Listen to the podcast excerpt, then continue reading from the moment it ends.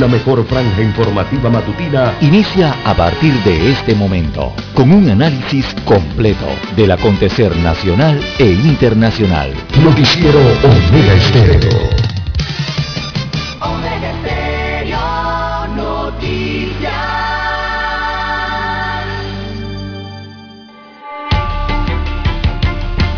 A continuación, los titulares, con los hechos que son noticias hoy.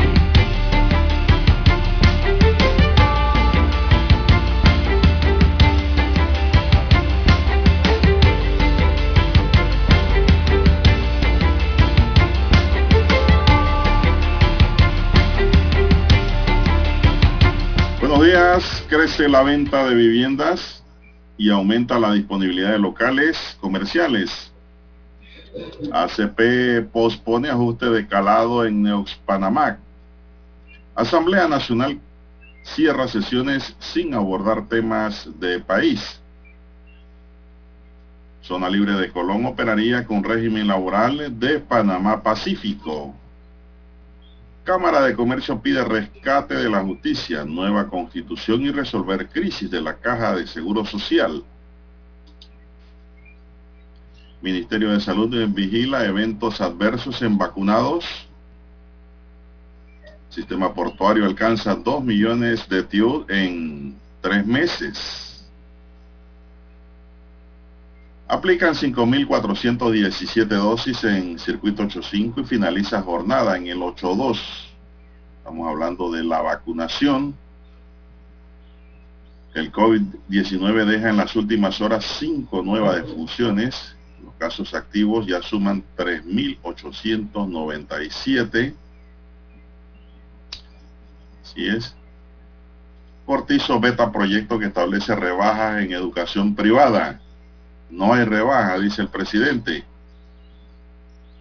¿Qué dirán los padres de familia ahora? Se crea el código de ética de la contratación. El reto es cumplirlo. También tenemos que Ministerio de Salud y Enfermeras aún tienen agenda pendiente. Se reúnen esta tarde. Y en Coclé, la celebración ayer fue en grande. La novena juvenil se paseó por todos los distritos de la provincia de Coclé, llevando consigo la Copa Caja de Ahorros, que fue victoriada, saludada y, por cierto, muy admirada por los fanáticos coclesanos. Bien amigos y amigas, estos son solamente titulares. En breve regresaremos con detalles de estas y otras noticias. Estos fueron nuestros titulares de hoy. En breve regresamos. 7.30 AM. Infoanálisis, con entrevistas y análisis con los personajes que son noticia. La mejor franja informativa matutina está en los 107.3 FM de Omega Estéreo, cadena nacional. El mundo nos escucha. www.omegastereo.com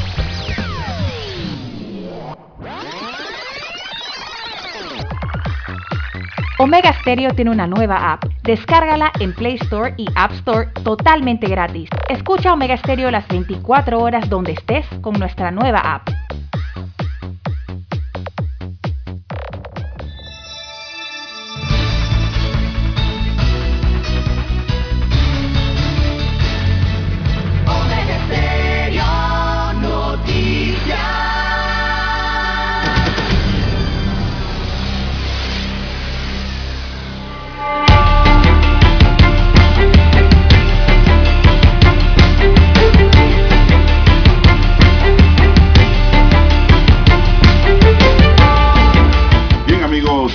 Muy buenos días. Hoy es viernes 30 de abril del año 2021, el último día de este mes. Entramos en un nuevo mes, Dios mediante, mañana. Iniciamos esta jornada, la iniciamos como todos los días con fe y devoción, agradeciendo a Dios Todopoderoso por esa oportunidad que nos regala de poder compartir una nueva mañana y poder llegar hacia sus lugares, acompañarles en sus automóviles en su puesto de trabajo y donde quiera que usted se encuentre a esta hora de la madrugada en Panamá y el resto del mundo. Así es. Gracias por escucharnos, gracias por esperarnos. Un noticiero diferente para gente pensante, gente inteligente, gente que siempre está a la espera de este espacio informativo. Gracias por preferirnos. Gracias por estar allí, siempre pendiente de la primera FM en Panamá. Pedimos para todos salud divino tesoro, seguridad y protección y sabiduría con mucha fe.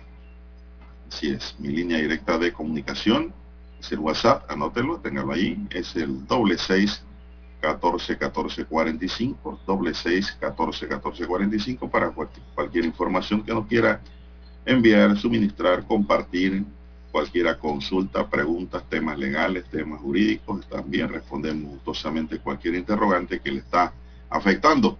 No hay ningún inconveniente, por cortesía de la mesa. Entonces Lara está en el Twitter, Lara también atiende a la población que le escribe y le llama. Lara, ¿cuál es su cuenta?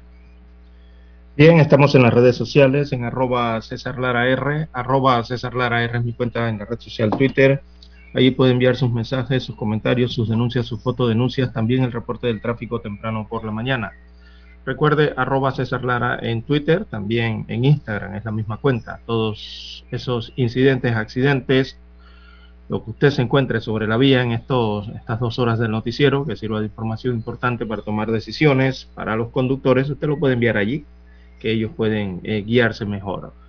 Bien, don Juan de Dios, buenos días para usted, también para usted, Daniel Araúz, y para todos los amigos oyentes a nivel de la República de Panamá, ¿verdad? Todas sus provincias, comarcas, los que están en el área marítima, a donde llega la señal de Omega Estéreo también, eh, los que están fuera de fronteras, conectados a través de la magia del ciberespacio y en todas las plataformas tecnológicas por donde llega la señal de Omega Estéreo, los que están conectados al apps y abrieron su apps allí en su celular y nos están escuchando. Si no, bueno, usted puede descargarlo desde su tienda favorita, ¿verdad? Para Android y para Apple. Eh, y también las personas que nos escuchan, don Juan de Dios, a esta hora de la mañana en el canal 856 de Cable Onda Televisión Pagada por cable. Bienvenidos sean todos. ¿Cómo amanece usted? bien, bien, muy bien. Dios para este 30 de abril. Bien, muy bien, estamos Después del mes, Juan de Dios, ¿ah? que rápido avanza el año. Cuatro meses del año ya han pasado. Bueno, vamos inmediatamente a, a entrar en materia informativa. Vamos a ver cuál es el resultado de los últimos acontecimientos que nos da el Ministerio de Salud en cuanto al comportamiento de la COVID-19 en Panamá, que mantiene algunos números bajos, pero la preocupación allí latente. De acuerdo con el informe epidemiológico del Ministerio de Salud, en las últimas 24 horas se han registrado cinco nuevas defunciones, con lo que se suman 6.227 muertes acumuladas para una letalidad de 1.7%. En Panamá, se contabilizan 354.094 pacientes recuperados, mientras que los casos activos al día de hoy suman 3.897. Ayer se detectaron 323 nuevos casos positivos, nuevos contagiados con la COVID-19, para un total acumulado de 364.218 se aplicaron 8.556 pruebas en todo el país para detectar a los infectados con el nuevo coronavirus con un porcentaje de positividad de 3.7%. ¿Qué otros datos tienes allá, don César, sobre el tema? Eh, no, son los datos básicos, Juan de Dios, 3.7% de positividad, como usted bien señala, importante mantener eh, ese número, ese porcentaje bajo, ¿no? abajo del 5%, del 4%, del 3%, que es lo que vemos que está marcando eh, constantemente, entre 3, casi llegando al 4, ojalá se pudiera bajar más, al, 2% si es posible. pero para ello hay que seguir trabajando, hay que seguir trabajando eh, con la población, todos, en familia, en comunidades, para no bajar la guardia, eh, mantener las medidas de bioseguridad, no relajarlas, no relajarlas sobre todo, y eh, no confiarse tampoco con el proceso de vacunación, ¿verdad? recordemos que es una, una de las tantas herramientas que se tienen o armas que se tienen para contrarrestar esta pandemia, para contrarrestar el virus, pero esa vacunación está avanzando todavía. No hemos llegado a un gran porcentaje de vacunados, avanza a buen ritmo, eso sí, acá en Panamá, pero la población debe mantener las medidas eh, estas de autocuidado. Eh, recordemos el lavado correcto de manos. Eso no es meter la mano debajo del grifo, don Juan de Dios, allí rapidito en 3, 4, 5 segundos y ya. No, no, no, usted coloque ese jabón en las manos y frótese las manos bien, lávese las manos bien, por lo menos unos 20 o 30 segundos. Después entonces limpiase con agua. Eh, y también el uso correcto de las mascarillas. Muchas personas, don Juan de Dios, ahora que hay un poco más de flexibilización en la movilidad, oiga, usted los ve que se bajan de los automóviles a los comercios y entran, digo, llegan por lo menos hasta las puertas de los comercios y ahí es que se acuerdan que no llevaban la mascarilla puesta porque el seguridad o los dependientes o los que están encargados de los comités de seguridad de cada comercio, de cada lugar, les indican que no la llevan puesta. Pero bueno, esos son los relajamientos, don Juan de Dios. En ese relajamiento entre el estacionamiento y llegar a la puerta de un comercio es donde usted eh, quizás se pueda contagiar en ese trayecto. Ahí hay personas que le pasan a usted al lado, hay personas que le hablan, le dicen buenos días, hay edificios enfrente, eh, arriba viven personas están asomadas los balcones, bueno, tantas cosas que pueden pasar, ¿verdad? Así que hay que tratar de no relajar las medidas, también mantener el tema del gel alcoholado en su posibilidad y la, la, eh, la pantalla facial, ¿no? Para el transporte y también los que van a trabajar, ¿no? En conjunto con el tema del gel alcoholado. Y no faltar a su cita de vacunación, don Juan de Dios. Qué horror lo que está pasando en Panamá. Usted ya se enteró de la cifra de las personas que no asistieron a vacunarse. No, infórmenos. Bueno, 64 mil personas no asistieron a su vacunación. 64 mil, don Juan de Dios. según la Autoridad de Innovación Gubernamental. Recordemos que las personas hacen una cita, ¿verdad? Eh, entran al internet, llaman a este número de teléfono, creo que es 177 y bueno, allí concertan una cita y le dicen, usted tiene su dosis ya asegurada para tal día, tal hora, en tal lugar, de, tal circuito electoral. Bueno, y resulta que no van, don Juan de Dios. 64 mil personas no han asistido a esa vacunación, de un total de 255 mil 526 personas que fueron citadas a lo largo de seis circuitos electorales. Imagínese usted 64 mil. estarán allá en Penonomé, en Macaracas, en David, en Zona, preguntándose, pero si nosotros queremos vacunarnos, ¿por qué no nos las mandan para acá? Y acá en Ciudad Capital, Don Juan de Dios, y en sus circuitos electorales, 87, 88, 89, 810, 82, 83 y 84. Bueno, hubo 64 mil personas hasta el momento que, bueno, decidieron no asistir o no fueron a la vacunación o a su cita de vacunación. Así que, amigo oyente, hay que tener la responsabilidad. Bueno, si usted ha decidido no vacunarse, comuníquele a las autoridades que usted ha tomado esa decisión para que sepan eh, cómo, de cómo disponer entonces de esa dosis para una persona que sí eh, quiera vacunarse, don Juan de Dios. Bueno, vamos a hacer una pausa, don Dani, para regresar con más. Noticiero Omega Estéreo. La mejor franja informativa matutina está en los 107.3 FM de Omega Estéreo. 5.30 AM. Noticiero Omega Estéreo. Presenta los hechos nacionales e internacionales más relevantes del día. 7.30 AM. Infoanálisis con entrevistas y análisis con los personajes que son noticia. De 8 y 30 a 9 y 30 de la mañana, sin rodeos, con Álvaro Alvarado. De lunes a viernes, por Omega Estéreo.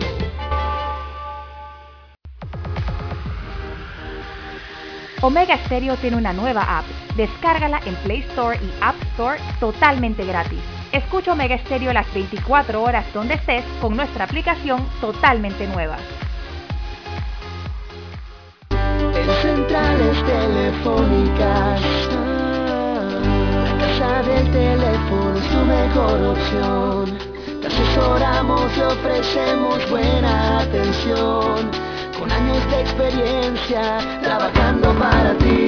La casa del teléfono, ubicados en Via Brasil y lista hermosa. La casa del teléfono, líder de telecomunicaciones. La casa del teléfono, distribuidores de Panasonic. Ven a visitarnos. La casa del teléfono 229-0465 lsdtcorp.com Distribuidor autorizado Panasonic Para anunciarse en Omega Estéreo, marque el 269-2237. Con mucho gusto le brindaremos una atención profesional y personalizada. Su publicidad en Omega Estéreo. La escucharán de costa a costa y frontera a frontera. Contáctenos 269-2237. Gracias.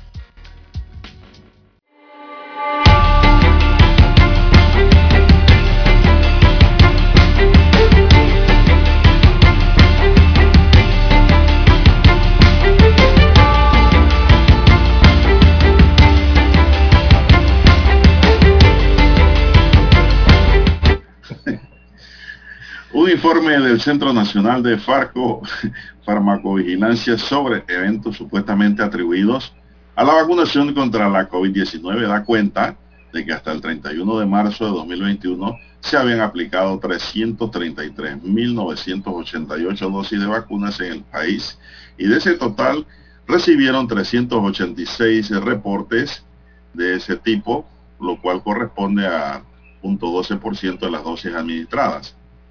Son eventos que dicen las personas atribuirle a la vacuna, Lara. La mayor parte de los eventos reportados fueron clasificados como leves, un 44%, y moderados, el 52%, según farma, farmacovigilancia del Ministerio de Salud. Aunque el MINSA hizo una aclaración, hay que tener presente que los datos suministrados en este informe provienen de reportes de sospechas eventos adversos atribuidos a la vacunación y no deben considerarse como reacciones adversas necesariamente relacionadas a la vacuna. Es decir, la gente llama y dice, oye, tengo fiebre. Los principales eventos de, la, de los vacunados relacionados con la actividad, según reportes, es la cefalea, o sea, el dolor de cabeza, la pirexia, o sea, la fiebre. Cuando usted le dicen tengo pirexia, es que tiene fiebre, ¿no? Cefalia, tiene dolor de cabeza. Ahora todo es moderno, Lara. Ahora todo, es, todo ha ido cambiando. Reacciones alérgicas a la vacuna, por ejemplo, erupción. Algunos dicen que le ha dado mareos, pero sin mayores consecuencias. Así es. Esto es lo que reporta el Ministerio de Salud, pero no se preocupen que eso es pasajero, según el MINSA lógicamente que la vacuna tiene su efecto, ¿no? Así es, hay que vacunarse, hay que vacunarse. Hay algunos que no les da nada, claro. Sí, es, hay, hay unos que tienen salud 100%. Bueno, en cuanto a tipo de da. Que, que les mencionábamos de las personas que no asistieron a sus citas de vacunación o no se vacunaron en su momento debido, repetimos, fueron 64.447 personas que no asistieron a esa cita de vacunación eh, veamos por circuito, bueno, el circuito 8-7 es el que comprende los corregimientos de Bellavista, San Felipe, Curundú, El Chorrillo, Santa Ana, Ancón, Betania y Pueblo Nuevo. Ese es el circuito en donde hubo más o digamos mayor inasistencia eh, a la cita de vacunación. De unas 47.386 personas que sacaron cita allí, en ese circuito, solo acudieron 29.000 entre adultos mayores y embarazadas docentes y docentes, perdón, que laboran esa zona. O sea, eh, los que perdieron la cita de vacunación fue el 38% de la población que estaba a la cual le habían separado vacunas. Así que 38% no se fue a vacunar, eso son más de 18 mil personas. El circuito que más eh, asistió a la cita de vacunación es el circuito eh, de, veamos aquí rapidito, el circuito 810. El circuito 810 que comprende Tocumen, eh, San Martín, Pedregal, Pacora, Mañanitas, Las Garzas. Allí también está la 24 de diciembre en ese circuito. Esa es la región en el 810 que registró más asistencia a la vacunación, o sea, fue la, la que registró una baja inasistencia, ¿verdad? Así que allá solo el 14% de las personas con citas no acudieron a inmunizarse, una cifra baja. Eh, muchas personas entonces sí se presentaron a sus citas de vacunación para recibir este, esta inoculación, ¿no? Eh, más de 35.700 personas en lista para ese circuito 810. Así que ese es el que más ha aceptado la vacunación, el que, más, el que menos eh, asistió a la vacunación fue el circuito 8-7, ahí es donde más personas inasistieron. Bueno, eh, eh, la IGED parece estar trabajando entonces en otro apps adicional, ¿verdad? Una aplicación tecnológica para permitirle a las personas que no se fueron a vacunar, estas 64 mil personas hasta el momento, que hoy día deben ser más, eh, eh, están creando un apps, ¿verdad? Una aplicación tecnológica para que estas personas que se inscribieron tengan aún la posibilidad entonces de poder ir a vacunarse posteriormente, ¿verdad? Eh, están trabajando en eso y parece que lo van a habilitar en las próximas semanas en las fases de vacunación que vienen. Así que esa cantidad es importante, don Juan de Dios, o sea, del total de la vacunación hasta, hasta que se rindió ese informe, eh, casi el 26% de los que separaron sus citas para vacunarse no asistieron a la vacunación. El 20, casi el 26%, 25.6 tengo aquí, eh, de personas no fueron inoculadas porque no asistieron a su cita de vacunación. Es un porcentaje bastante alto, ¿ah? eh, casi un cuarto de la población en general que estaba inscrita para la vacuna no asistió a vacunarse. Bueno, habrá muchas razones, eh, habrá que ver el caso, los casos de las personas que sacaron su cita y no acudieron, eh, quizás fueron vacunados en otros circuitos. En muchos también hay que respetar la decisión de que muchas personas han rechazado la vacunación porque simplemente no quieren vacunarse, pues, eh, y han tomado esa decisión muy personal, eso también habrá que respetárselos. Y habrá muchas otras aristas de por qué no se quieren vacunar con estos fármacos anti-COVID-19. Oiga, Lara, y entonces la pregunta que se harán los oyentes, ¿dónde van a vacunarse los que no pudieron por algún motivo? Bueno, habían habilitado eh, que podían ir al vacunómetro este que tienen, eh, el auto rápido, perdón, que tienen allí en el estadio. hay que... En el estadio de Juan Díaz, el estadio de fútbol y la arena Roberto Durán, que están allí en la ciudad de Irving Saladino en Juan Díaz, ¿no? Pero hay que inscribirse para ir. no, pero ellos ya están inscritos, deben, deben estar en el sistema. O sea, solo hacer la fila. De, eh, supuestamente les hicieron ese llamado en semanas anteriores.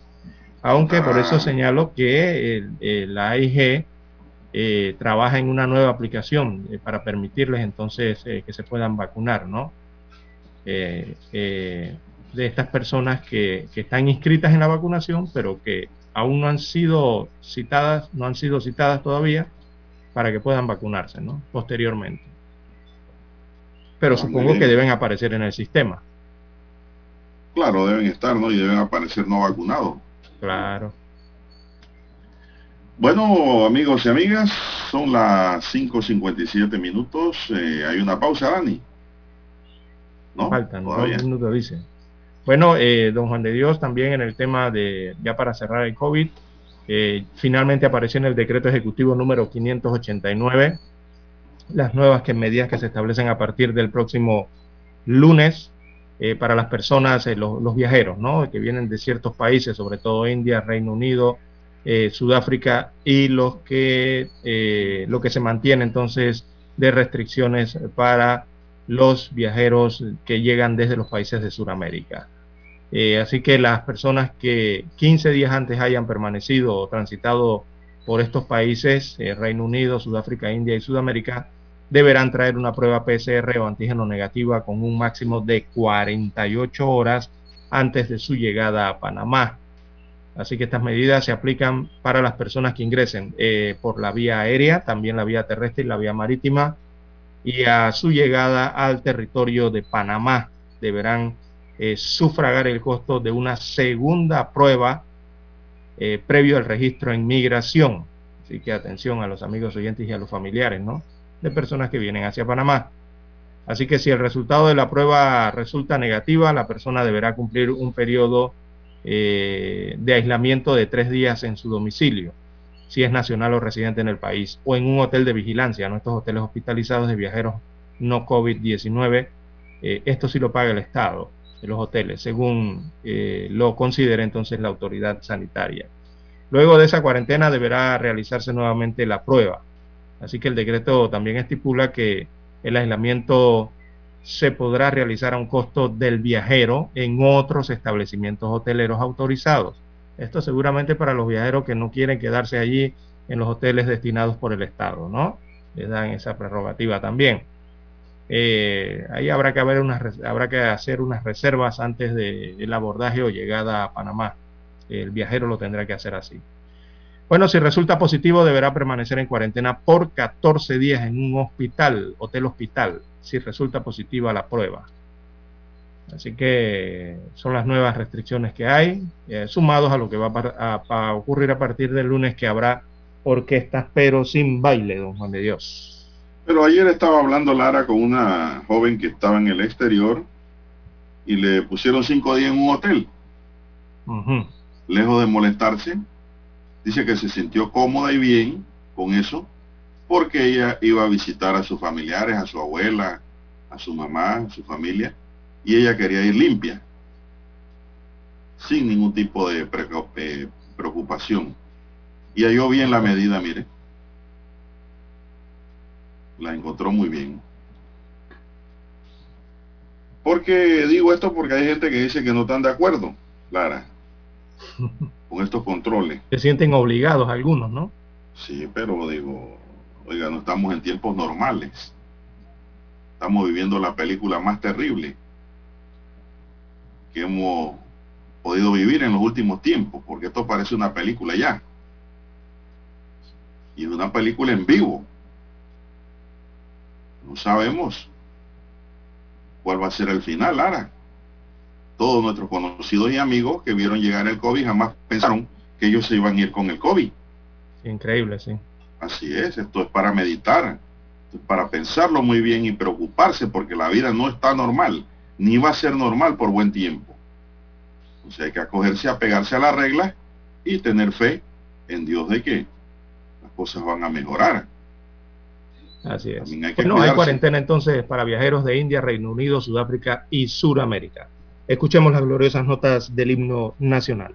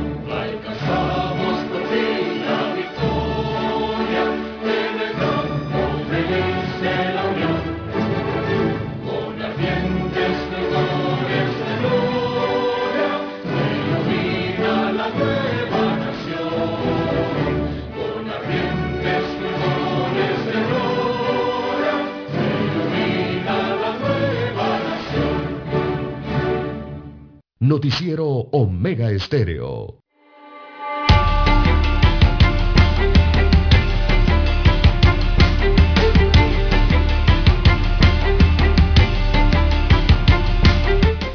Bien amigos y amigas, están en sintonía de Omega Estéreo cubriendo todo el país. Gracias por escucharnos, gracias por estar siempre con nosotros. Bien, el presidente de la República, Laurentino Cortizo, vetó ayer el proyecto de ley 508 que establecía medidas en materia educativa en los centros educativos a nivel nacional y modificó artículos de la ley 47 de 1946 orgánica de educación. A través de una nota dirigida al presidente de la Asamblea, Marco Castillero, el mandatario plantea que ha encontrado razones en el documento que permiten objetarlo en su conjunto por inconveniente e inesequible. Este proyecto que había sido presentado por el diputado del PRD Leandro Ávila fue cuestionado en su momento por los gremios empresariales ya que fijaba descuentos en la educación particular de 35% para aquellos colegios privados con más de 1.200 alumnos si la modalidad de enseñanza es virtual. Lo mismo sucedía con las universidades con una matrícula de más de 400 estudiantes.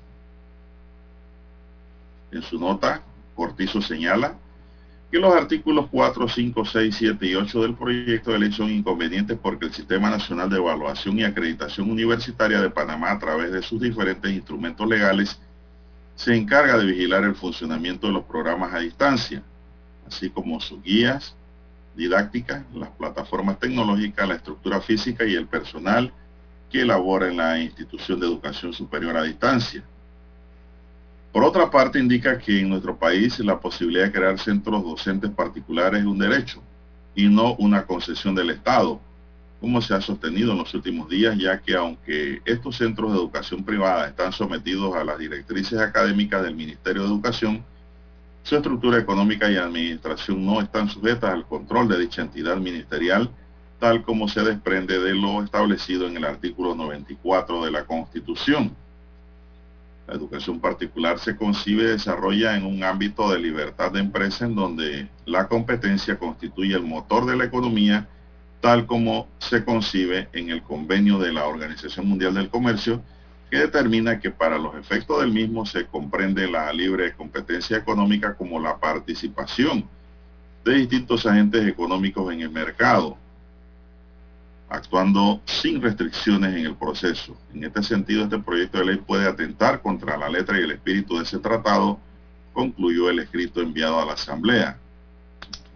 Tras conocer lo decidido por Cortizo, la vicepresidenta de la Unión Nacional de Centros Educativos, Katia Echeverría, subrayó que el mandatario actuó con estricto derecho, mientras que Ávila manifestó que fue una decisión muy particular del órgano ejecutivo y dijo que entendía que éste recibió una fuerte presión de los dueños de planteles y universidades particulares. No lo dude, Clara. Así que pues, vamos a ver qué dice la Asamblea cuando regrese sobre este, porque la Asamblea se va de receso hoy.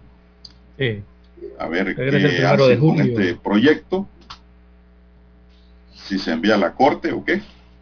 O si se cambia, se mejora. O, lo, aprueban por insistencia, ¿no? Sí, claro, se, se reestructura, no sé, si los artículos eh, vetados y señalados por el presidente pueden ser modificados y cambiados nuevamente, ¿no? O sea que el hecho de que el presidente lo vete no indica de que a futuro no pueda haber una ley en esa materia. Claro que sí, puede hacerse. Pero allí habían cosas buenas, Lara, esa propuesta. Sí, no, claro sobre todo para la mayoría, la que pone el voto. Pero el presidente prefiere irse por los que no ponen el voto. Mm. Bueno, en términos general lo califica, eh, o sea, lo califican como que no es de interés social. Eh, no era aplicable el calificativo de interés social, ¿no? Eh, destaca parte de lo que explica el mandatario en su veto presidencial. Señala el mandatario que este proyecto de ley solo se refiere a un sector de la comunidad educativa. Se está refiriendo al sector privado, evidentemente, a las escuelas privadas, ¿no? y no está directamente relacionado con las personas más vulnerables, según señala entonces en su escrito el órgano ejecutivo. Esa es parte entonces de por qué lo han vetado, ¿no? Este proyecto que establecía descuentos que iban desde 1% hasta 35%, creo que me parece bien, uno de los artículos era el máximo descuento en los colegios eh, particulares, colegios privados en este caso, eh, que contaban con más de 1.000, 1.200 estudiantes eh, y también se aplicaría a las universidades con una matrícula superior a los 400 estudiantes.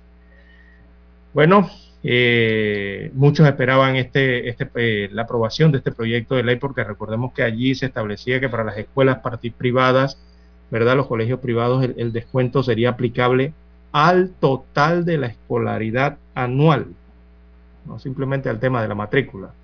Entonces, eh, bueno, muchos estaban esperando esto para de forma de alivio, ¿no? En medio de la situación económica eh, que se estaba viviendo o que se está viviendo producto de la pandemia de la COVID-19. Recordemos también que hay un importante sector que acude a estas escuelas particulares, inscribe a sus hijos en estas escuelas particulares y paga las mensualidades, que en estos momentos están en crisis también, don Juan de Dios, porque mantienen contratos suspendidos, básicamente es la clase trabajadora, esta clase denominada clase media, en el país que, bueno, utiliza las escuelas particulares para eh, eh, que sus hijos avancen en su educación. Bueno, pero lo que ha dicho el presidente en palabras populares, Lara, que el que quiere celeste que le cueste. Exacto. si no, vaya a una escuela pública. Punto. Esas sí son de interés social. En dos líneas lo ha dicho esa línea, de esa forma. Que las, eh, las escuelas privadas no son para la gente que no puede o que está haciendo mucho esfuerzo por sostenerlo, sino que esto se queda tal como está. Esto es para el que puede, no para el que quiere. Bueno, es el mensaje que yo interpreto allí. Sí, exactamente, ¿no? Eh, pero en medio de esto, don Juan de Dios, recordemos que esta, esta propuesta de ley se debatió en medio, en esos meses precisamente de receso del escolar en, el, en Panamá, en que los chicos estaban de vacaciones, y muchas familias se preparaban para el inicio del año escolar. El año escolar inició hace, casi, hace si acaso dos meses, ¿no? Eh, no, menos tiempo, en Panamá. Y muchos estaban también pendientes eh, eh, en esta decisión para tomar precisamente otra decisión de era si mantenían a sus hijos en escuelas privadas o los, los llevaban al sector público de educación. Muchos decidieron quedarse en el sector particular, quizás esperando que esto fuese aprobado, don Juan de Dios, y hoy, bueno, eh, deben haber quedado fríos con el tema de que no les aprobaron la ley. Javier Lombardo Trujillo, que es el coordinador de la Unión Nacional de Padres de Familia y Acudientes y Asociaciones de los Centros Educativos Particulares en Panamá, él mostró su tristeza y su impotencia porque la objeción del mandatario es conocida el último día de la actual legislatura. En el órgano, eh, en la Asamblea Nacional, eh, lo que impide pasar el proyecto por insistencia de los miembros de la Asamblea Nacional, que es lo que está esperando que hagan eh, los, las asociaciones de padres de familia, ¿no? que, que el legislativo haga esto por su lado. Así que ellos se sienten o sienten que el presidente actuó de muy mala fe y que señalan ellos esperan el último día de esta legislatura para enviar la objeción conociendo que la Asamblea no sesionará más hasta el próximo primero de julio, según explicaban los representantes de los padres de familia y acudientes.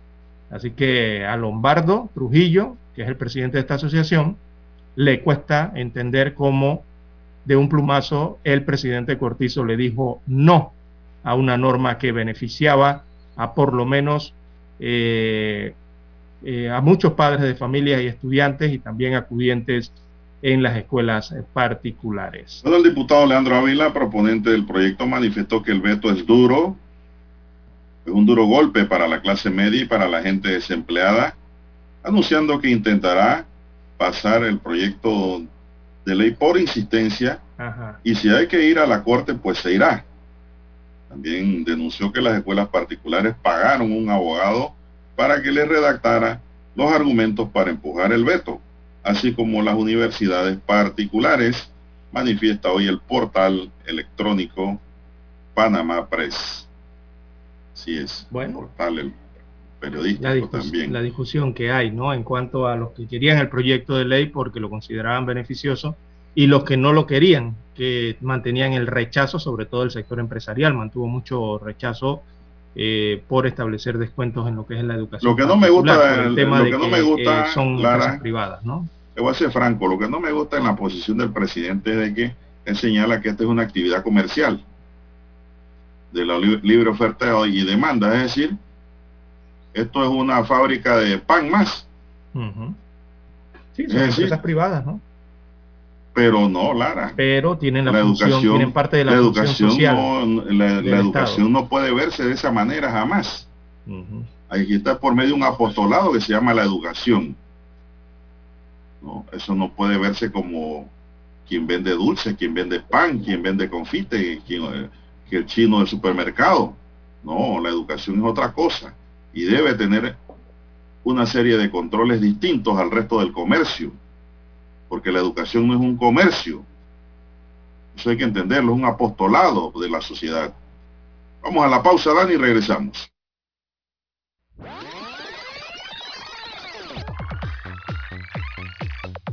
Omega Stereo tiene una nueva app. Descárgala en Play Store y App Store totalmente gratis. Escucha Omega Stereo las 24 horas donde estés con nuestra aplicación 100% renovada.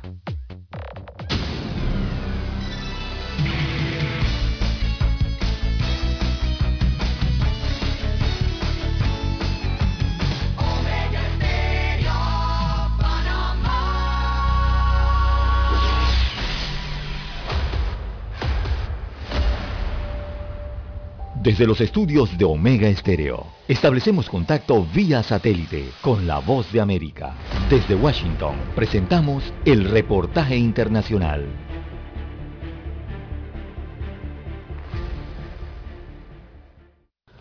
Durante sus primeros 100 días en el cargo, el presidente Joe Biden ha conservado muchos aspectos del fuerte enfoque hacia China que tenía su antecesor el expresidente Donald Trump. Sin embargo, algunos aliados de Estados Unidos en Asia están decidiendo si se unirán al esfuerzo de Washington para contrarrestar a Beijing. En su primer discurso ante el Congreso de los Estados Unidos anoche, el presidente Biden mencionó un país más que cualquier otro y ese fue China, asegurando que el país está en competencia con esa nación, advirtiendo que ganará en el siglo XXI pero además hizo una advertencia al presidente Xi Jinping. Le dije que damos la bienvenida a la competencia y que no buscamos conflictos, pero dejé absolutamente claro que defenderé los intereses estadounidenses en todos los ámbitos. El gobierno del presidente Joe Biden ha criticado fuertemente a China por la intimidación militar a sus vecinos, las prácticas comerciales controvertidas y los abusos de los derechos humanos. Muchos ven estas acciones como una continuación del enfoque del expresidente Trump, que condujo a los peores lazos entre Estados Unidos y China en décadas. Sin embargo, también se reconoce una gran diferencia, pues el presidente Biden se ha esforzado más para que los aliados de Estados Unidos se unan a la causa. Y por eso, recientemente celebró la primera cumbre de líderes con la idea de hacer una alianza informal y contrarrestar a China. Una idea que aún no es clara para muchos mandatarios que son reacios a confrontar directamente a Beijing. Y en ese marco, el profesor de Relaciones Internacionales de la Universidad de Mujeres de Ewam, Park Won-won, en Corea del Sur, reflexiona. Corea del Sur y otros aliados de Estados Unidos, especialmente los países democráticos liberales, tienen que prepararse para este orden mundial cambiante. Vivimos en el declive del poder de Estados Unidos. El tema es prioritario en la agenda del presidente Biden, no solo en lo que se refiere a Asia, sino al mundo entero, y es su forma de convencerlos de que Estados Unidos está de vuelta. Héctor Contreras, Voz de América, Washington. Escucharon vía satélite desde Washington el reportaje internacional. La mejor franja informativa matutina está en los 107.3 FM de Omega Estéreo. 5.30 AM. Noticiero Omega Estéreo. Presenta los hechos nacionales e internacionales más relevantes del día. 7.30 AM. Infoanálisis. Con entrevistas y análisis con los personajes que son noticia. De 8 y 30 a 9 y 30 de la mañana. Sin rodeos. Con Álvaro Alvarado. De lunes a viernes por Omega Estéreo. ¿Qué tal amigos? Les saluda Álvaro Alvarado. Quiero invitarlos para que me acompañen en mi nueva casa, Omega Estéreo, donde estaremos hablando sin rodeos de los temas que interesan a Panamá. De lunes a viernes, de 8 y 30 a 9 y 30 de la mañana. Sin rodeos, con Álvaro Alvarado, por Omega Estéreo.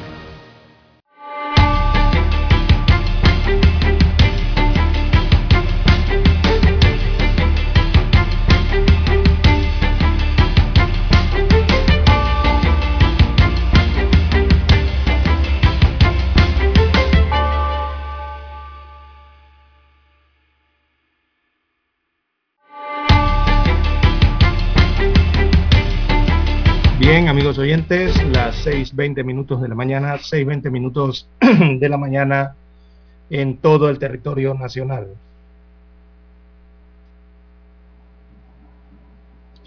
Bien, eh, luego de que las, eh, se da este veto presidencial, bueno, eh, hay posiciones a favor, posiciones en contra.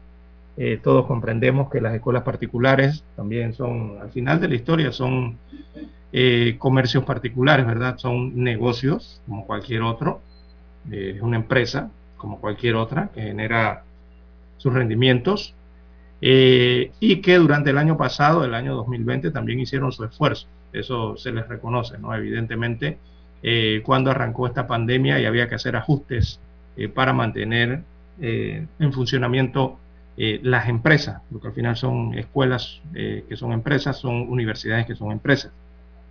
Eh, y eh, hicieron su esfuerzo algunas en rebajar entonces el pago eh, de las mensualidades. E igualmente para este año 2021 muchas también se ajustaron e hicieron algunas rebajas en sus matrículas, por lo menos en el proceso de matrículas. para el tema de las mensualidades en el año 2021, algunas sí, otras no, han hecho ajustes en sus mensualidades. Y ahora se presenta esta eh, situación. Así que esperemos entonces a ver qué decide finalmente la Asamblea Nacional o la Corte Suprema de Justicia, donde quizás llegue este proyecto eh, de ley. Y bueno, en las redes sociales, en WhatsApp, la gente sigue diciendo que necesitan los descuentos. Estaban apostando a los descuentos eh, y que no están muy para nada contentos ¿no? con la decisión oficial eh, del rechazo a este proyecto de ley. Eh, Leandro Ávila, que ha sido, recordemos, él es miembro del Partido Revolucionario Democrático, actualmente en el poder, señala que ya, ya, ha llamado mucho la atención, sobre todo ese tema de lo que mencionó que las escuelas particulares y las universidades pagaron eh, cada una por su lado. Cuando él habla de cada una por su lado, recordemos que estamos hablando de más de 550 centros escolares privados. Yo creo que están rozando los 600 entre los colegios grandes, los colegios eh, medianos y los colegios pequeños. Y sumarle eso entonces la cantidad de universidades que hay en el país, privadas en este caso, ¿no? Eso estaría rondando por los 600, 650 eh, comercios educativos. Entonces dice que cada uno de, esos, de esas escuelas y universidades particulares pagaron un abogado. Si señala que cada una, entenderíamos que serían más de 600 abogados para que redactaran entonces el veto presidencial.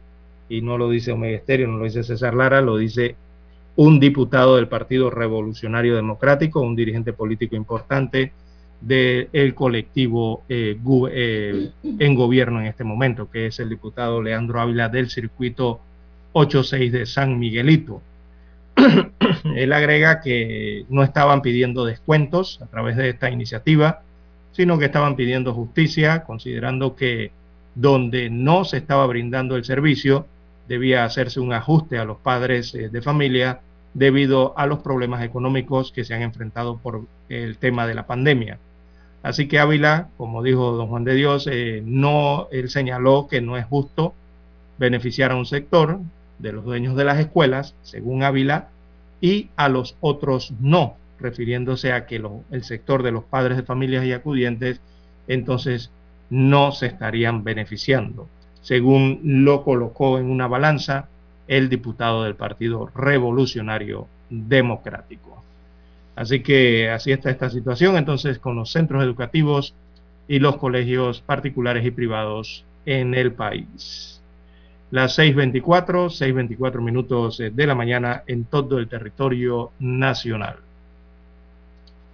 Bueno, anteriormente sí, con este tema, recordemos que la Asamblea también había aprobado un proyecto de ley, pero ese era otro, ese era el proyecto de ley 300, ¿no? que también recibió modificaciones y que establecía descuentos en su momento el año pasado para el tema de las mensualidades y colegios particulares. Eh, bajo la expectativa entonces, ¿no?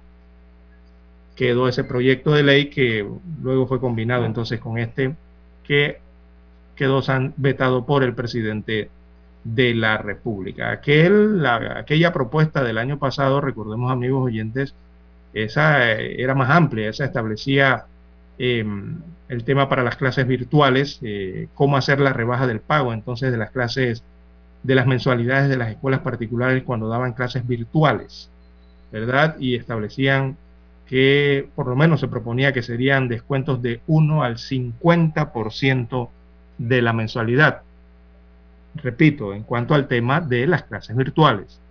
Pero todo eso fue modificado. Recordemos que ahora el año escolar 2021, el año en que estamos, ya se habla de clases semipresenciales y posiblemente ya clases presenciales una vez se tenga el control completo de la pandemia o por lo menos se haya logrado una vacunación efectiva eh, contra la COVID-19 en el país. Todavía estamos muy lejos de esos porcentajes, eh, andamos por la decena todavía 13-14% eh, de la población vacunada a nivel nacional. Y para regresar a las clases presenciales, amigo oyente que nos escribe, bueno, se requeriría como mínimo, como mínimo seguro, quizás un 60% de la población vacunada. Aunque eh, la experiencia en otros países, amigo oyente, es que están abriendo sus, sus, comercios, están abriendo su actividad económica, están abriendo sus ciudades, incluso las escuelas y universidades, con un porcentaje de hasta el 40% de la vacunación eh, aplicada en el país o en el estado o en la provincia o en la prefectura, como usted lo quiera ver. Eh, pero eso son ya decisiones ¿no? de cada, de cada eh, gobierno local o gobierno de país. cada quien es autónomo en tomar esas decisiones. Bien, amigos oyentes, hay que hacer la pausa para escuchar posteriormente las notas de los principales titulares de los diarios estándares que circulan en Panamá. Adelante, Daniel. 7.30 AM. Infoanálisis, con entrevistas y análisis con los personajes que son noticia. La mejor franja informativa matutina está en los 107.3 FM de Omega Estéreo, cadena nacional. Desde los estudios de Omega Estéreo, establecemos contacto vía satélite con la voz de América. Desde Washington, presentamos el reportaje internacional.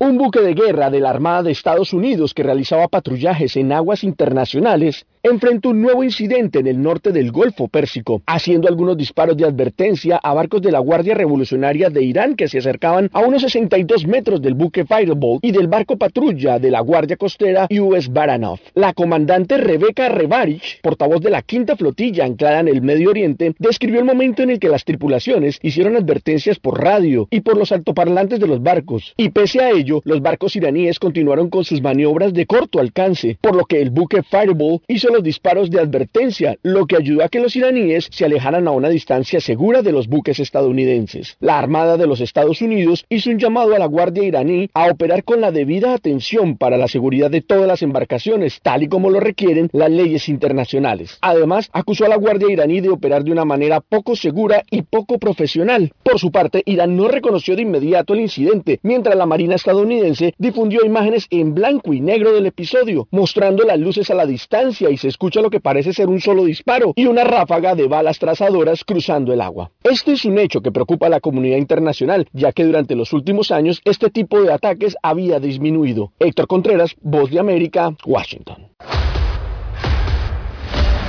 Escucharon vía satélite desde Washington el reportaje internacional.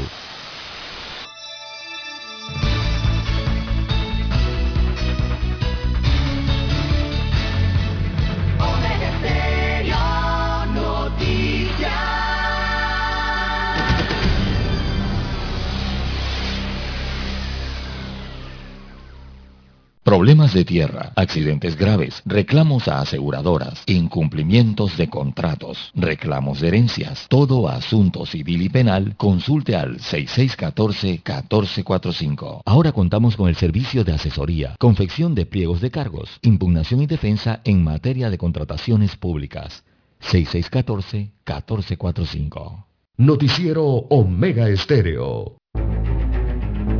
Las noticias impresas en tinta sobre papel. Con ustedes. Escuchando el periódico. Los titulares de las primeras planas de los diarios estándares de circulación en Panamá.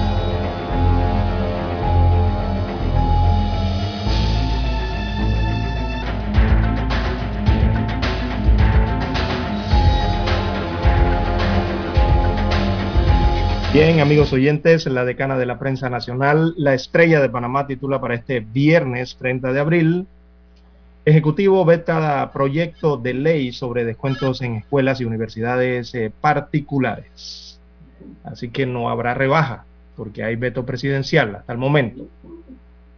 El presidente de la República, Laurentino Cortizo, vetó el proyecto de ley número 508 este proyecto establecía descuentos en los costos de las escuelas y universidades privadas eh, y ha sido vetado por el Ejecutivo eh, por el carácter de inconveniente e inexequible, además de que violaba la autonomía universitaria, según la argumentación del presidente en su veto presidencial.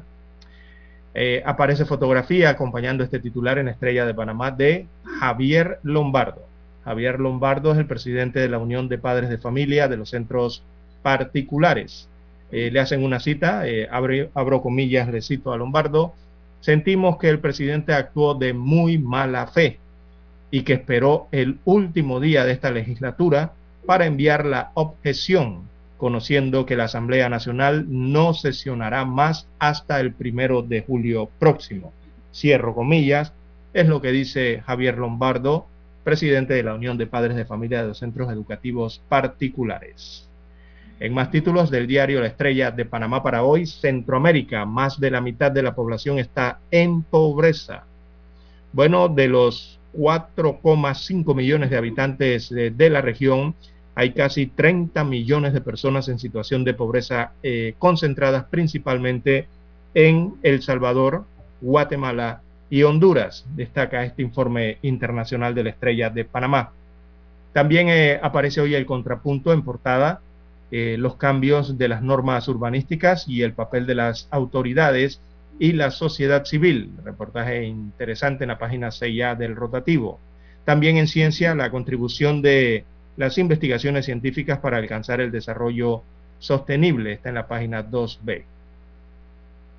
Cortizo sanciona ley sobre recuperación de las empresas, esto en medio de la crisis sanitaria.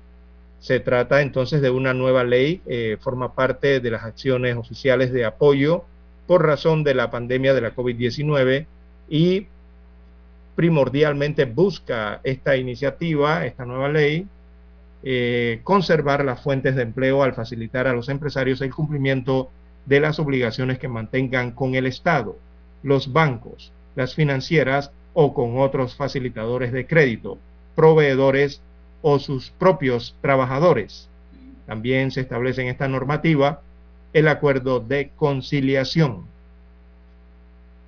La estrella de Panamá también titula en los deportes hoy, bueno, tiene fotografía de Tony Conigliaro, eh, la gloria truncada, destaca el reporte del diario La Estrella, dice que debutó en las mayores con solo 19 años de edad y en su segundo juego, eh, un 17 de abril de 1964, eh, se había volado la cerca, o sea, había bateado cuadrangular.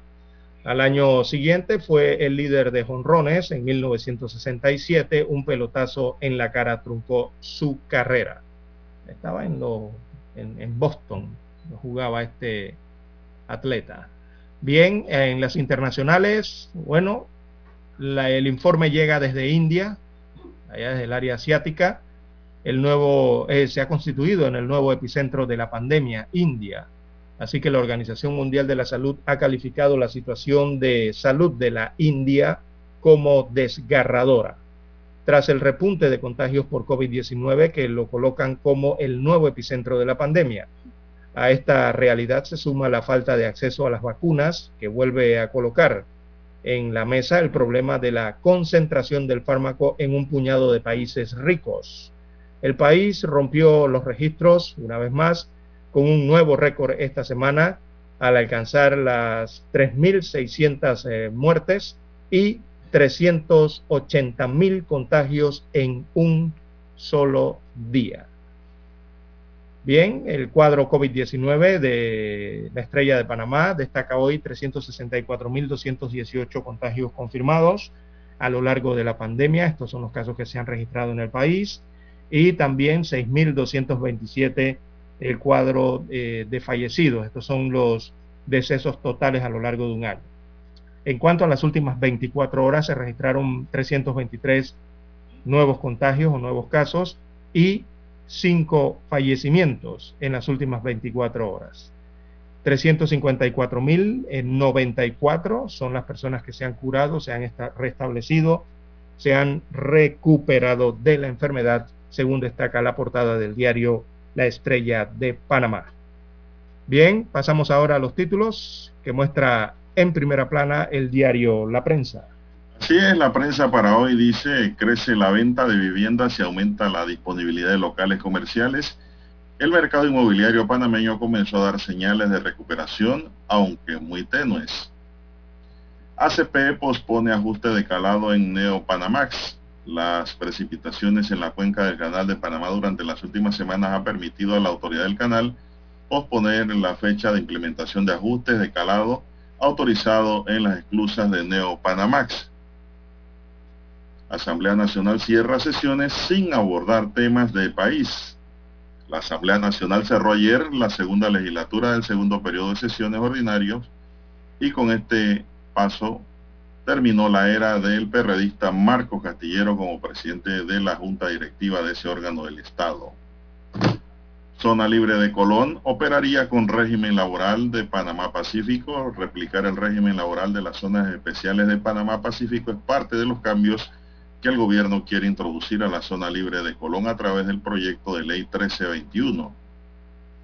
Cámara de Comercio pide rescate de la justicia, nueva constitución y resolver la crisis financiera por la que atraviesa la caja de Seguro Social.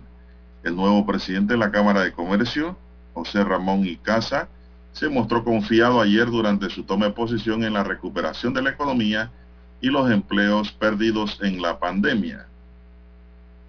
MINSA vigila eventos adversos en vacunados e inmunización. Autoridad de Transparencia evalúa solicitud sobre vacuna en ley de transparencia. Los Héroes del Silencio es un documental. La película Héroes, Silencio y Rock, refleja la historia de la banda española Héroes del Silencio que con su música se quedó en el subconsciente de miles de fanáticos repartidos entre España, Europa y América Latina. Si es famosa esa banda. También para hoy, señoras y señores, aplican 5.417 vacunas o dosis en circuito 85 y finaliza jornada en el 82. Reporta el Ministerio de Salud.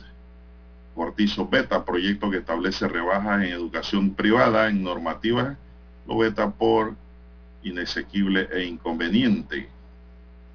Se crea un código, el código de ética de la contratación el reto es poderlo cumplir. Desde el pasado 22 de abril, el país cuenta con el Código de Ética de la Contratación Pública, un documento de 14 páginas que plantea posibles sanciones administrativas y procesos penales y civiles contra funcionarios o contratistas que lo violen. El gran problema que tiene el Estado Lara es que no tiene abogados especializados en contrataciones públicas en cantidad suficiente. Ese es uno de los problemas que tiene el Estado y es un problema que surgen los cambios de gobierno porque a los que saben lo sacan para meter gente que van a aprender. Así que vamos a ver cómo funciona este código realmente. Así es. Son las falencias del Estado. En una firma de abogados privada no van a permitir gente que vayan a aprender y si lo permiten son pasantes, Lara. Los que firman son los que saben. Bien, COVID-19 deja en las últimas horas cinco nuevas defunciones. Los casos activos suman 3.897. Primer caso de variante india del coronavirus detectado en Francia.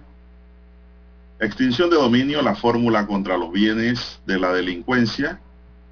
Tres instituciones del Estado intervendrían en la implementación de la figura de la extensión de dominio que permitiría el embargo de bienes particulares comprados, usados o destinados a la comisión de delitos, la cual entraría a regir en Panamá si la Asamblea Nacional lo aprueba. Ya son varios los intentos, pero no pasa en la Asamblea. Cosa misteriosa, ¿no? Cuando aquí todos estamos en contra de la criminalidad. Bueno, algunos a lo mejor lo estarán entre comillas. Bien amigos y amigas, estos son los titulares para el día de hoy del diario La Prensa y concluimos así la lectura de los titulares. Vamos a una pausa y regresamos. Hasta aquí, escuchando el periódico. Las noticias de primera plana, impresas en tinta sobre papel.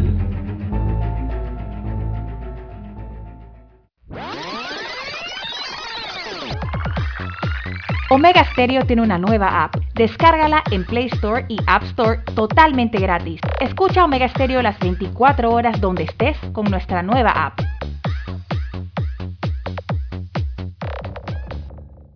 Para anunciarse en Omega Stereo, marque el 269-2237. Con mucho gusto le brindaremos una atención profesional y personalizada. Su publicidad en Omega Stereo. La escucharán de costa a costa y frontera a frontera. Contáctenos 269-2237. Gracias. Cosas que haré ahora de jubilado. Jugar con mis nietos y que Ñita les haga un comidón. Hacer 45 minutos en la caminadora. Conectarme por videollamada para hablar con Tony. Verme la nueva temporada de mi serie favorita. Cuando estás jubilado, los momentos en familia se disfrutan más. Pide tu préstamo personal de recién jubilado y recibe un bono gratis de hasta 350 balboas. Llámanos al 875-55. Credit Corp Bank. Cuenta con nosotros. Cálculo de interés sobre saldo. Tasa de interés nominal desde 6.60%. Tasa efectiva 7.60%. 25 años plazo. El bono aplica para los 100 primeros préstamos de 5.001 en adelante. No aplican refinanciamientos. Promoción válida del 12 de abril al 12 de mayo de 2021. Para más detalle de la promoción ingresa a www.creditcorban.com. El 7 de febrero de 1981 ocurrió uno de los hechos más importantes de la radiodifusión en Panamá. Los panameños fuimos testigos del nacimiento de la mejor cadena nacional en FM estéreo. Las 24 horas. Omega Estéreo. 40 años de innovación.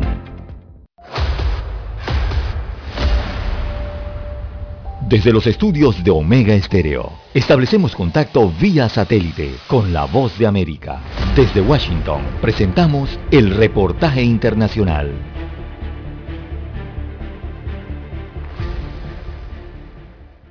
En medio de la emergencia que viven países de la región como Costa Rica frente a un rebrote de casos de COVID-19, el Ministerio de Salud de Nicaragua reconoció por segunda semana consecutiva un leve incremento en los contagios del nuevo coronavirus, superando el promedio de 49 casos semanales que han reportado desde finales de noviembre de 2020. Según admitió la entidad de salud, entre el 21 y el 27 de abril se identificaron 63 contagios positivos, mientras el monitoreo del Observatorio Ciudadano duplica la cantidad de casos admitidos.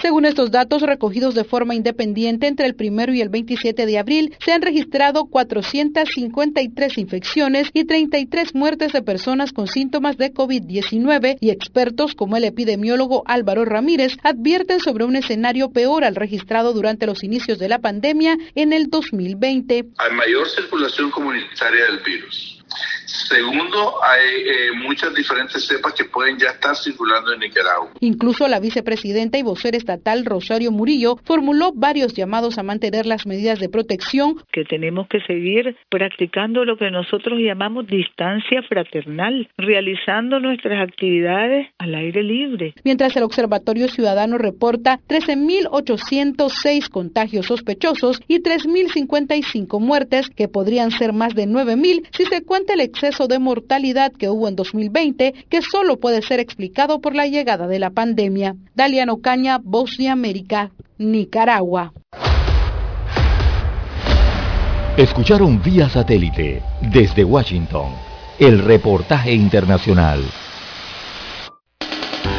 En 1981 apostamos a la calidad del sonido FM estéreo. Omega. En 2021 seguimos a la vanguardia. Esta es la generación Omega. Somos Omega Estéreo. 40 años siendo la cadena nacional en FM estéreo pionera en Panamá.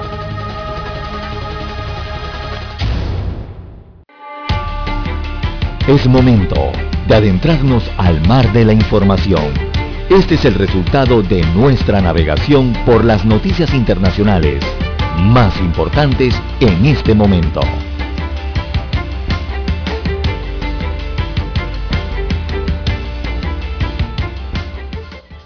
Al menos 38 personas han muerto y decenas han resultado heridas en la noche de este jueves en una estampida en la fiesta religiosa judía de Lag Bromer en Mont Meron, en el norte de Israel.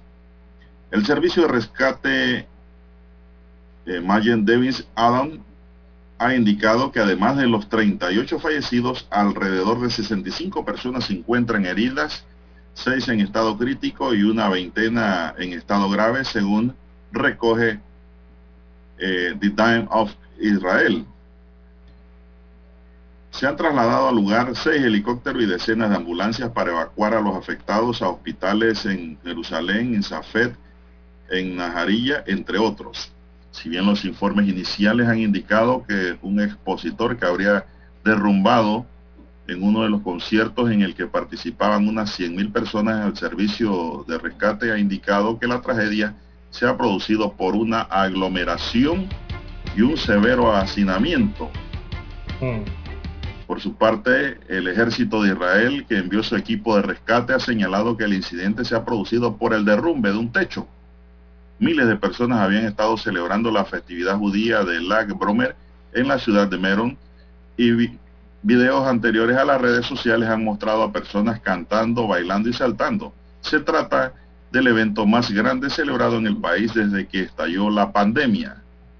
El primer ministro de Israel, Benjamín Netanyahu, ha calificado el incidente de un desastre terrible, amigos y amigas. Lo que ha ocurrido ayer en Israel.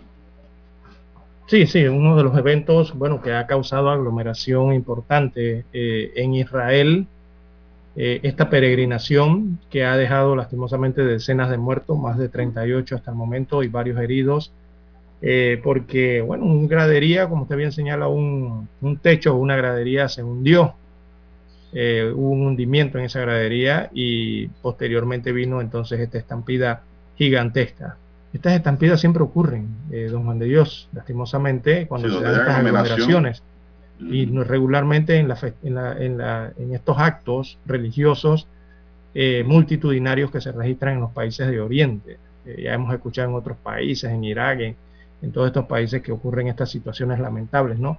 Porque es un tema de control de multitudes, es cómo organizar y cómo controlar y llevar adelante una actividad con miles de miles de personas, ¿no? Así que se ha registrado esto en Israel, eh, lastimosamente. Y el otro tema que llama la atención en esto es la aglomeración en plena pandemia eh, de COVID-19, ¿no? Sabemos que Israel ha avanzado mucho en su vacunación y que le han permitido a, su población entonces eh, la liberación de varios de varias restricciones, las cuales tenían en medio de la pandemia. y parece que este, esta, esta situación de, menos Veamos aquí. De Israel. Esta situación entonces eh, ha conducido a estas aglomeraciones. Bien, don Juan de Dios.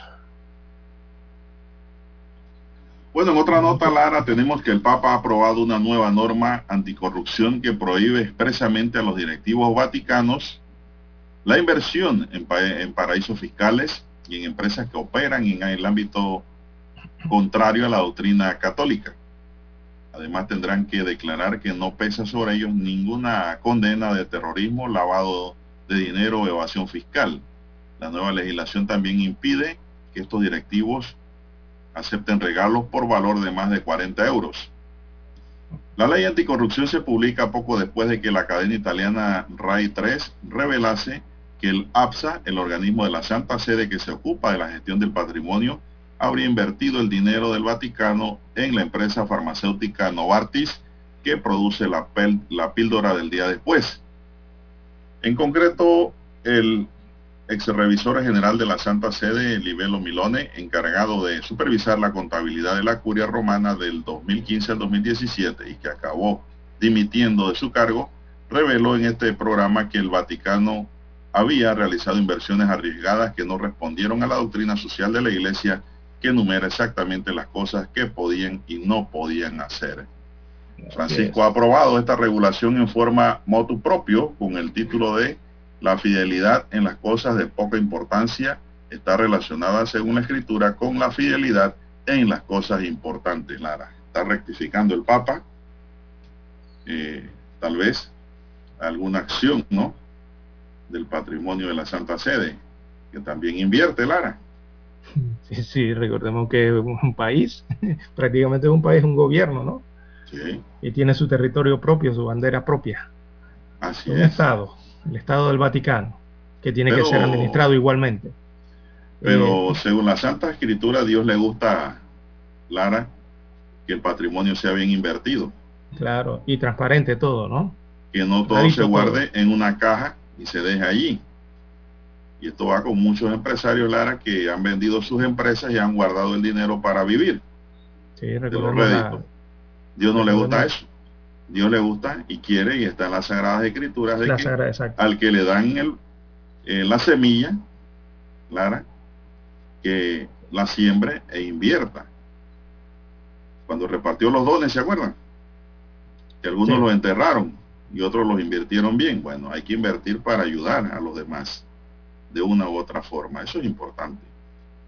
Ayudar, Lara, no explotar. ¿ah? Grave es eso. Ayudar, solidaridad. Así es. Bien. semejante. Bien, don Juan de Dios. Bueno, también en el orbe, eh, acá en el continente americano, hacia el cono norte, eh, el este de los Estados Unidos ha tenido noticias interesantes en las últimas horas. Eh, en Florida, el estado de Florida, en los Estados Unidos de América, eh, Donald Trump ha afirmado que está considerando postular a la Casa, se está, él está considerando postular a la Casa Blanca eh, con el gobernador de Florida. Es lo que ha dicho Donald Trump en las últimas horas. Dice que está estudiando muy seriamente, más que seriamente, pero por razones legales no quiero realmente hablar de eso todavía pero ha dicho que lo está analizando seriamente. Así que el ex mandatario Donald Trump eh, prácticamente ha dicho que está 100% considerando presentarse a las elecciones presidenciales de los Estados Unidos en el año 2024 y eh, incluiría entonces como posible eh, vicepresidente o, en su fórmula presidencial incluiría, a Ron DeSantis, Ron DeSantis es el gobernador del estado de Florida eh, y uno de sus grandes aliados, ¿no?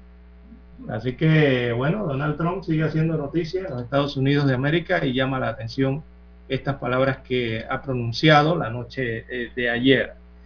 También eh, en el este de los Estados Unidos, desde Nueva York, se anuncia que la ciudad la van a reabrir por completo y eso será a partir del primero de julio próximo según anunció el alcalde de Nueva York. ¿Y qué dijo el alcalde de Nueva York? Que él cree que la gente va a ir en bandada a la ciudad de Nueva York porque quieren vivir otra vez, según dijo, eh, él se llama Bill de Blasio, que es el alcalde de Nueva York. Así que señala este administrador de la ciudad que ellos están listos para abrir las tiendas, los negocios, las oficinas, los teatros, eh, con toda su fuerza, eh, porque señalan que las vacunaciones en el estado de Nueva York han sido exitosas, que las jornadas han sido de cifras extraordinarias de vacunación, y considera el alcalde de Nueva York entonces que será un verano, que será el verano de la ciudad de Nueva York, ¿verdad? Allá en Nueva York ya se ha vacunado más del 35% de los residentes de ese estado. Entonces, en base a eso están tomando la decisión de, dentro de un mes, abrir por completo la ciudad, eh, eliminar las restricciones, a lo que se refieren las autoridades, ¿no? Ya por lo menos el gobernador del estado de Nueva York, Andrew Cuomo, eh, ha fijado para principios de mayo el levantamiento de lo que es el toque de queda que tienen específicamente para los restaurantes en Nueva York. Eh, en el tema esta de las terrazas y, para esas fechas también se permitirá también sentarse en la barra de los bares allá en New York, perdón, en Nueva York. Así que son ciudades que están abriendo, volviendo a la normalidad, como lo están haciendo algunos países donde ha bajado la ola eh, del COVID-19, de la COVID-19. Eh, usted sabe, Lara, que hay un tema musical que se llama así. New York. Verano en Nueva York. Ah, sí, exacto, sí. de salsa también, ¿no? Para los salseros, sí, como no. Ah, sí mismo es. Así que parte de lo que ocurre en los Estados Unidos, entonces, en cuanto al tema de la pandemia. Eh, de allí, don Juan de Dios, eh, las protestas masivas que se dieron en Colombia el día, eh, en estas últimas horas. En, Colombia. Ellas registraron, es una reforma tributaria que quieren hacer en Colombia. Entonces, esas protestas se extendieron entre el miércoles y el jueves y el resultado fueron dos muertos, o sea, dos fallecidos producto de las protestas allá en Colombia. Eh, y bueno, los manifestantes desafiaron todas las restricciones que habían de pandemia en ese país. Recordemos que tiene una situación seria allí y salieron a las calles, eh, salieron a las calles a demostrar eh, ese descontento, ¿no? Porque en su mayoría las pancartas que ellos llevaron decían que esa reforma tributaria que pretenden imponer allá en Colombia sería hambre y miseria para el pueblo. Y le dicen entonces a los presidentes, al expresidente Uribe y al actual presidente eh, de Colombia que no quieren esa reforma. Bueno, dos muertos fueron el resultado de esas protestas eh, eh, y el derecho a manifestarse, ¿no? Porque se manifestaron, aunque lo hicieron en medio de la pandemia. Bueno, así que es la situación que se da en Colombia en medio de la pandemia. Sí, sí, sí. En medio de... Hay una indignación, ¿no? Así es. Entre los colombianos por esto de, reformas tributarias que evidentemente es aumento de impuestos, ¿no? Pero es inoportuno. Un aumento de impuestos en estas condiciones en que está ahora mismo el mundo, salvo que se lo impongan a los que pueden, a los que tienen de más o tienen suficiente pero la gente que está viviendo la gente de los, barrios colombianos, imagínense usted. Hombre, que va. ¿Qué, pueden los barrios colombianos y sus pobladores eh, eh, sufrir eh, el, tema de una nueva reforma, ¿no? un alza de precios allí? Y sobre todo en medio de la pandemia que arrecia allá en Colombia, está fuerte, la verdad. No, no sí, claro. bueno, pues, parte de los dos muertos Sí, dos muertos, parte de lo que ocurre a nivel del mundo y el resto tiene que ver entonces con la COVID-19, don Juan de Dios, porque lastimosamente ahí en Brasil ya han superado las 400.000 muertes por esta enfermedad, según el reporte que entrega las autoridades brasileñas el día de ayer, en medio de toda esta crisis eh, sanitaria allá en el país suramericano, que según las cifras de la OMS entonces es el segundo con más decesos por coronavirus en todo el mundo. Eh, Brasil viene después de los Estados Unidos en cuanto al tema de los decesos, de los fallecimientos, ¿no? Eh, y eh, hablando de la OMS a nivel mundial, hay más de 150 millones de personas infectadas por la COVID-19 en el mundo. Y la gráfica establece que los Estados Unidos sigue siendo el país más golpeado por esta pandemia del coronavirus. Eh, y este aumento entonces de personas infectadas en el mundo se debe principalmente a, lo que está ocurriendo en India, que recordemos es el epicentro, ¿no? De esta Hay que hacer una pausa. pandemia. Eh, a Washington. Vamos a Washington. Bueno, seguramente nos tienen más detalles al respecto. Adelante, Dani. Esta es la hora. 7 AM. 7 horas. Omega Estéreo, 40 años con usted en todo momento. El satélite indica que es momento de nuestra conexión. Desde Washington, vía satélite. Y para Omega Estéreo de Panamá, buenos días, América. Buenos días, América. Vía satélite. Desde Washington.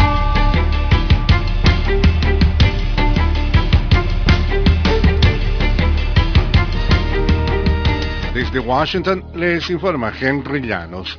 En Estados Unidos el promedio de aplicación de vacunas contra el coronavirus registra una disminución a nivel nacional. Nos informa José Pernalete. El ritmo en que la población asiste a los centros de vacunación en Estados Unidos para ponerse las dosis contra el coronavirus ha disminuido de acuerdo a las cifras publicadas por los Centros para el Control y Prevención de Enfermedades. El Servicio de Ciudadanía e Inmigración de Estados Unidos ha aliviado un retraso en el proceso de las visas de trabajo llamadas capacitación de práctica opcional OPT, que impedía que los estudiantes internacionales extendieran sus visas y accedieran a trabajos temporales. Los estudiantes internacionales o los titulares de visas F1 han podido solicitar en línea una autorización de empleo OPT utilizando el formulario I-765 a partir del 12 de abril. Esta opción responde a una acumulación de notificaciones de recibo en un sistema de caja de seguridad que procesa las solicitudes OPT. Conmoción en Venezuela ante las denuncias de presuntos delitos sexuales que habrían cometido figuras públicas. Desde Caracas nos informa Carolina Alcalde. Una serie de denuncias sobre presuntos delitos de acoso, abuso y violación sexual que presuntamente habrían cometido reconocidas figuras públicas, entre ellos políticos, escritores e integrantes del ámbito musical y teatral, ha desatado el debate sobre la necesidad de crear conciencia. El fiscal general Tarek William Saab. Queremos destacar casos como por ejemplo de víctimas de estos depredadores sexuales, personas que habiendo tenido fama o poder han realizado actos de acoso o abuso en contra de adolescentes y menores de edad. Carolina, alcalde Voz de América, Caracas. Los contagios por coronavirus volvieron a subir en India hoy viernes, lo que llevó al ejército a abrir sus hospitales a civiles en un intento desesperado por controlar una crisis humanitaria de grandes proporciones provocada por la grave escasez de camas, fármacos y oxígeno. Las autoridades reportaron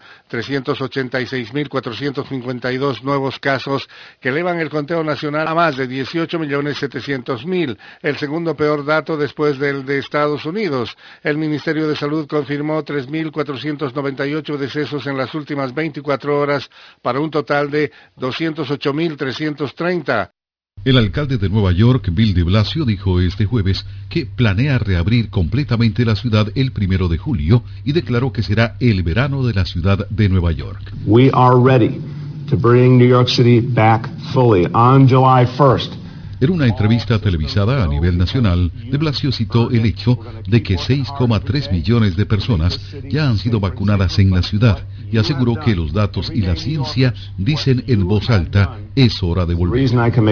El alcalde dijo que espera que las tiendas minoristas y los restaurantes vuelvan a abrir por completo y espera que los turistas regresen en masa a la ciudad. El alcalde de Blasio admitió que una de las principales atracciones no regresará en julio, el distrito de los teatros de Broadway, cuya reapertura está programada tentativamente para septiembre. Cuando vuelva a abrir, dijo de Blasio, espera que Broadway haya recuperado toda su fuerza y adelantó que espera ver espectáculos y lugares más pequeños abiertos en julio y agosto. El alcalde también admitió que la decisión final sobre la reapertura la tomará el gobierno estatal, pero los legisladores estatales en Albany ya han dicho que las restricciones a bares y restaurantes se levantarán en mayo. Tony Cano, Voz de América, Washington. Desde Washington vía satélite y para Omega Estéreo de Panamá hemos presentado Buenos Días América. Buenos días, América. Vía satélite. Desde Washington. La mejor franja informativa matutina está en los 107.3 FM de Omega Estéreo. 5.30 AM. Noticiero Omega Estéreo. Presenta los hechos nacionales e internacionales más relevantes del día. 7.30 AM. Infoanálisis. Con entrevistas y análisis con los personajes que son noticia. De 8 y 30 a 9 y 30 de la mañana. Sin rodeos. Con Álvaro Alvarado. De lunes a viernes. Por Omega Estéreo. Problemas de tierra, accidentes graves, reclamos a aseguradoras, incumplimientos de contratos, reclamos de herencias, todo asunto civil y penal, consulte al 6614-1445. Ahora contamos con el servicio de asesoría, confección de pliegos de cargos, impugnación y defensa en materia de contrataciones públicas. 6614-1445.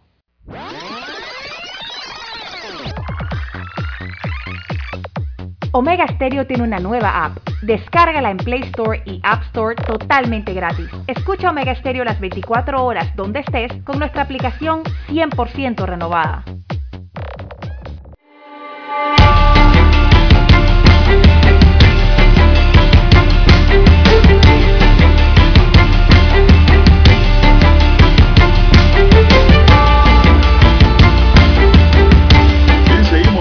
Señores, con más noticias, comentarios y análisis de lo que pasa en Panamá y el mundo en Omega Estéreo, cubriendo todo el país. Eh, mi WhatsApp de, para comunicarnos esta hora es el doble seis catorce catorce cuarenta y cinco, es mi línea directa. Gracias por escribirnos. Entonces Lara está en el Twitter. Lara, ¿cuál es su cuenta? Bien, estamos en las redes sociales en arroba César Lara R. Recuerde, arroba César Lara R, tanto en Twitter como en Instagram. Es la misma cuenta allí para sus mensajes, comentarios, reportes de sintonía, también denuncias, fotodenuncias, reporte del tráfico, lo que ocurre esta hora en las avenidas. Desde el pasado las siete, 22 seis minutos. ¿Cómo? Desde el pasado 22 de abril el país cuenta ya con un código de ética de contrataciones públicas, un documento que tiene 14 páginas que plantea posibles sanciones administrativas y procesos penales y civiles contra funcionarios o contratistas que lo violen. El nuevo código define y rechaza conductas como conflictos de intereses, nepotismo y colusión entre las partes. Además describe las formas en que los funcionarios tienen prohibido beneficiarse por el cargo que ocupan en distintas entidades públicas. También dispone los lineamientos para una gestión pública integral.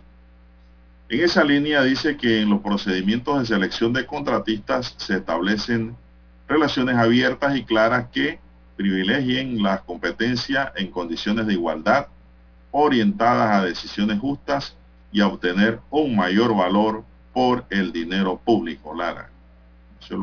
Uno de los puntos que persigue el código, es decir, que no exista el favoritismo, que no exista eh, ningún tipo de influencia en el resultado y que el norte sea darle un mejor valor al dinero público. Es decir, obtener más, Lara, de mejor calidad por menos dinero. Así como usted hace en la economía de su hogar, de su empresa, así mismo debe funcionar el Estado. Y no apliquemos esa línea que dice que lo que no es nuestro hagámoslo fiesta.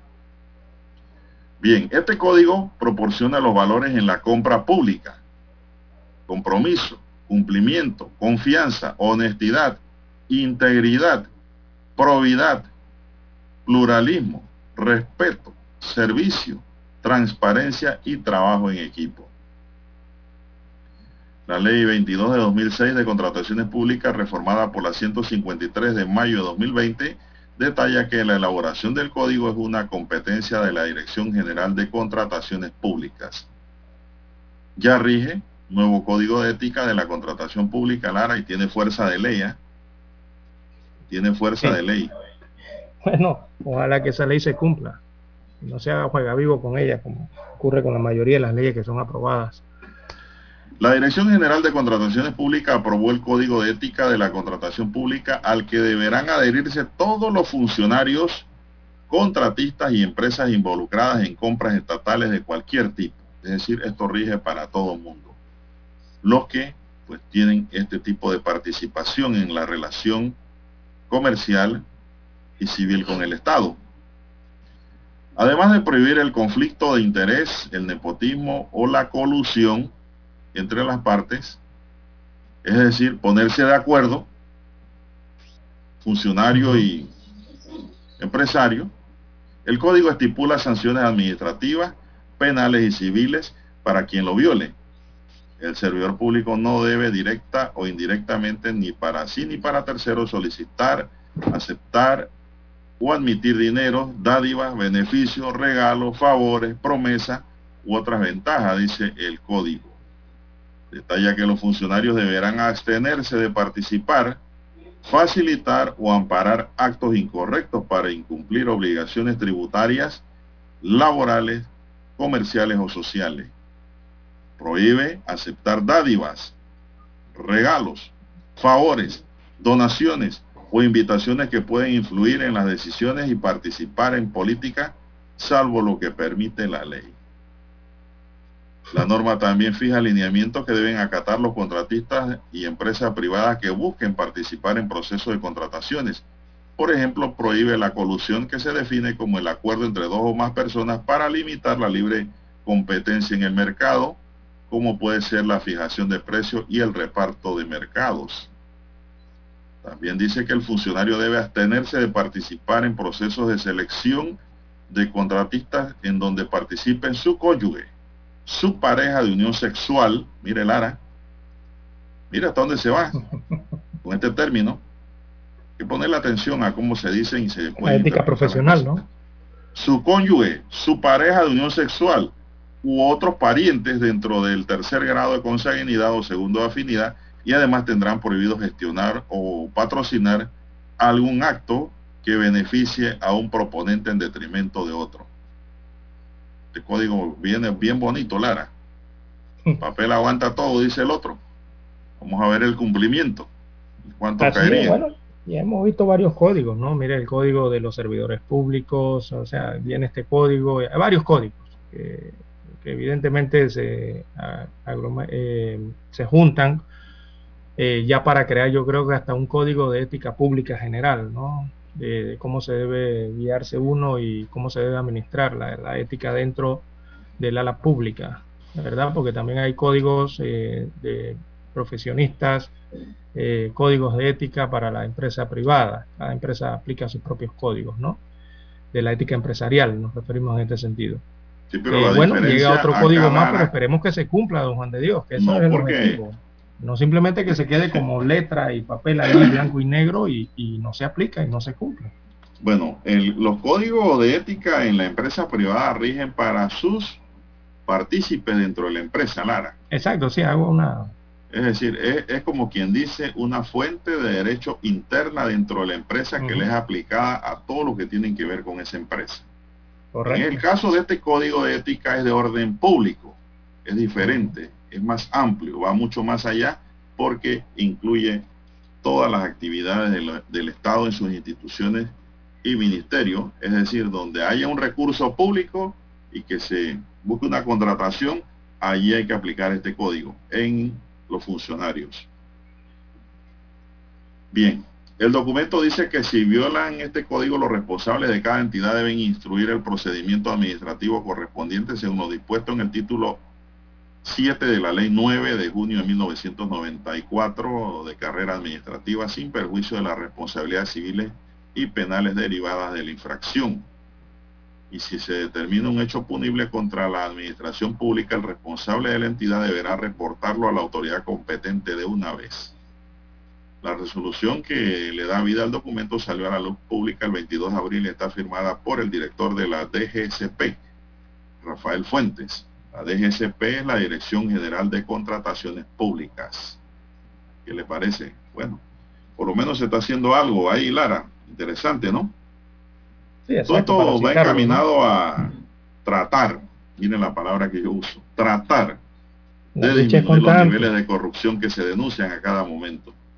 Sí, porque la lucha debe ser constante, ¿no? Todos los días.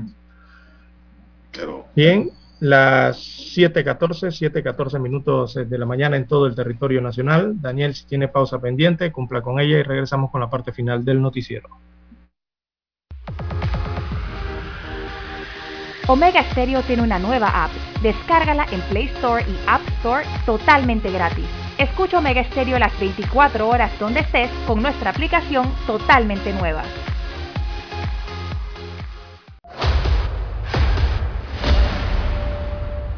Desde los estudios de Omega Estéreo, establecemos contacto vía satélite con la voz de América. Desde Washington, presentamos el reportaje internacional.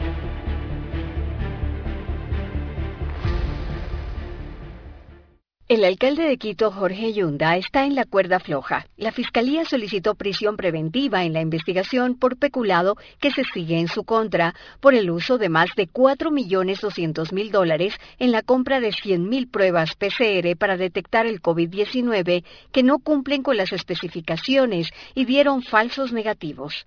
El colectivo Quito Unido también pide su salida por hechos de corrupción ocurridos en la municipalidad que involucran a su hijo en la compra de cámaras de reconocimiento facial, violando el derecho a la privacidad de los ciudadanos y que está fuera de su competencia, como lo señala Juan Zapata, director del E EQ 911. Eso es un proceso muy sensible que se lo tiene que trabajar con Policía Nacional y con la Administración de Justicia. El Frente Cívico del Distrito Metropolitano de Quito también ha presentado otro pedido de remoción por actos de corrupción. Víctor Quispe, representante de este organismo, le da un ultimátum al alcalde. Quito este momento ya no quiere más actos de corrupción. Si no renuncia, el mismo pueblo lo sacaremos. El vicealcalde Santiago Guarderas señala que ha pedido a la Contraloría y la Fiscalía que investigue otros casos. Esas irregularidades podrían llevar al cometimiento o al presunto cometimiento de un delito. A la espera de los resultados de estos pedidos, el alcalde Yunda se ha dedicado a recorrer los barrios de la capital para inaugurar obras. Giselle Jacome, Voz de América, Quito.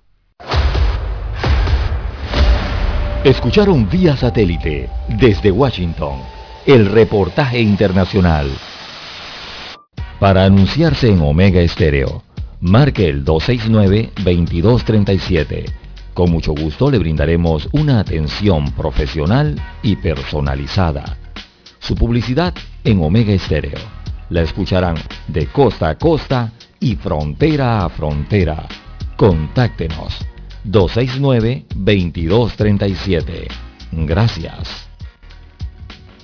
Cosas que haré ahora de jubilado. Jugar con mis nietos y que Ñita les haga un comidón. Hacer 45 minutos en la caminadora. Conectarme por videollamada para hablar con Tony. Verme la nueva temporada de mi serie favorita. Cuando estás jubilado, los momentos en familia se disfrutan más. Pide tu préstamo personal de recién jubilado y recibe un bono gratis de hasta 350 balboas. Llámanos al 875-55.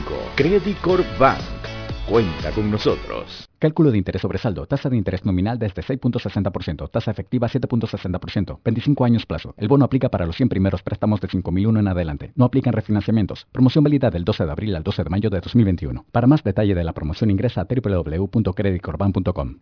7.30 AM. Infoanálisis. Con entrevistas y análisis con los personajes que son noticia. La mejor franja informativa matutina está en los 107.3 FM de Omega Estéreo. Cadena Nacional.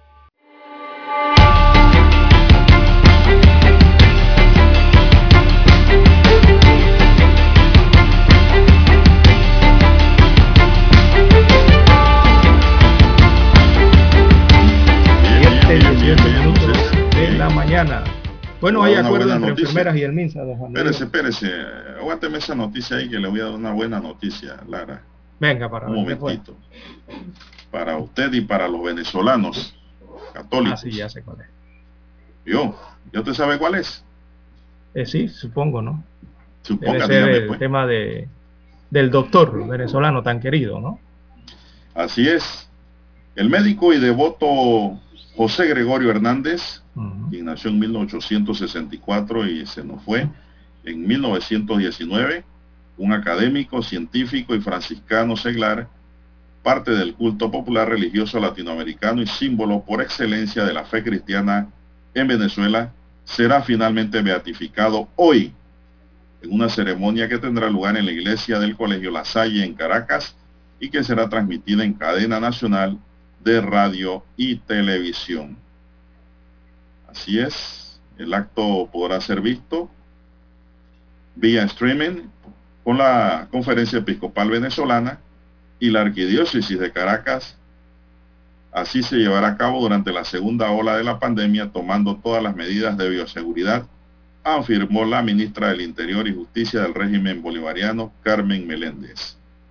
La beatificación de José Gregorio llega en un momento particularmente oportuno, dijo Monseñor Baltasar Porras, presidente de la Conferencia Episcopal Venezolana, aludiendo al agravamiento de la pandemia en Venezuela y el retraso de la llegada de las vacunas por parte del gobierno de Maduro, dijo el prelado Lara. Si es, aquí le presento a José Gregorio, en cámara, para que lo vea usted. Sí, sí, sí, sí. ¿Lo está viendo? Y que lo vea Dani, que es católico, apostólico y panameño. Si es médico venezolano que va a ser beatificado. Conversaba yo con algunas venezolanas, Lara, que residen en Panamá, eh, que han desarrollado su vida aquí, pues por la relación que existe en Venezuela entre la sociedad, que no es parte del gobierno y no es afín al gobierno, que se han ido a vivir otras latitudes, y me dicen que este médico es muy milagroso, Lara, que a mucha gente en sus sueños ha sanado Imagínense ustedes eso. Eso es lo que toda la mañana aquí decimos. La fe, Lara. Nada se mueve si no hay fe, si no hay positividad en el ser humano. Aquí se lo estoy mostrando ya por última vez, Lara, porque va a ser beatificado un hombre vestido con su saco, su chaleco, su corbata y un sombrero. Ese es José Gregorio Hernández. Si usted no sabía, Dani, tendré que investigar si es pariente mío don César, dentro del árbol genealógico. Bueno, ahora sí, venga usted pues con la noticia. Ese es el médico de los pobres, don Juan de Dios. Exactamente, así le llaman, el médico de los pobres. Es el médico de los pobres. Así, que, bueno, ya se podrá pedir por su eh, que interceda por nosotros. Una bueno, una venezolana me dijo eso, César, ya para cerrar, que ella estaba enferma en su lecho y en medio de su enfermedad, ella vio a José Gregorio sentado a la orilla de su cama, atendiéndola. Al día siguiente amaneció mejor. Yo no voy a decir que fue producto de la fiebre o lo que sea, porque los milagros existen. Yo no lo dudo, porque tengo fe. ¿Cuál era la nota que usted me iba a entregar? Bueno, esta es una bendición especial entonces para Venezuela, que le llega a toda eh, Venezuela, Venezuela y Latinoamérica. tan querido allá bueno, hay acuerdo entre las enfermeras y el Ministerio de Salud.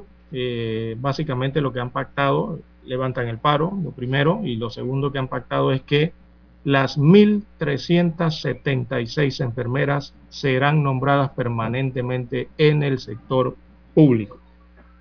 Así que lograron el objetivo finalmente la Asociación de Enfermeras eh, en sus eh, solicitudes, en la mayoría de ellas, Así que, don Juan de Dios, las 1.376 enfermeras nombradas en el sistema público de salud para atender el estado de emergencia nacional fueron contratadas inicialmente para eso, para el estado de emergencia, a raíz de esta enfermedad de la COVID. Ahora serán trasladadas a una planilla permanente. Pero eh, esto lo van a hacer de manera escalonada, según declaró nuevamente el ministro de Salud panameño, al culminar entonces el segundo día de negociaciones con la ANEP. La ANEP es la Asociación Nacional de Enfermeras. Ahí también estuvo presente la gente de la Caja del Seguro Social, recordemos que allá también tienen enfermeras. Así que la propuesta finalmente fue aceptada por las bases de la ANEP. Ese era el tiempo perentorio que ellos habían solicitado y ahora informan que ya se lograron esos acuerdos. Tendrá que venir por ahí una firma ¿no? de, acuerdos entre la presidenta de la Asociación de Enfermeras y el Ministerio de Salud Así que de acuerdo con lo propuesto, la tabla de traslado de planilla permanente de manera escalonada quedará de la siguiente manera, según lo acordado en las últimas horas. En este año 2021, eh, el Estado entonces tendrá que nombrar permanentemente entre 150 a 200 enfermeras, eh, según destaca el acuerdo, un mínimo o un máximo, ¿no? Entre esa cantidad, lo que sería un 11% o a un 15% de culminar para este mes de diciembre. O sea, del total de las 1.376, se eh, estarían al mes de diciembre eh, cumpliendo con un 11% de esa cantidad de nombramientos. Para el año 2022 el nombramiento ah, de las enfermeras a permanente serían de una cantidad de 275 a 550 enfermeras. O sea, son 550 plazas permanentes nuevas en el estado, lo que representaría un 17% eh, al año, ¿no? Y un máximo del 40% de esa totalidad de las 1.300 enfermeras. Así que para el 2023 siguen esos nombramientos con un 40% más, o sea, otras 275 a 550. Y en el 2024 otro grupo más de nombramientos de estas enfermeras que sería entre 275 a 500 enfermeras más. Así que estamos hablando que eso sería 21, 22, 23, 24. Cuatro años seguidos de nombramientos de enfermeras para cumplir las 1.376 que hoy día estaban en paro, eh, porque habían sido nombradas de forma transitoria para atender la pandemia del COVID-19 pero ahora exigen que eh, se les dé el nombramiento permanente. Bueno, debido a esos acuerdos logrados, entonces levantan el paro las enfermeras, eh, don Juan de Dios. Y por otro lugar donde no están muy contentos también es en el canal de Panamá.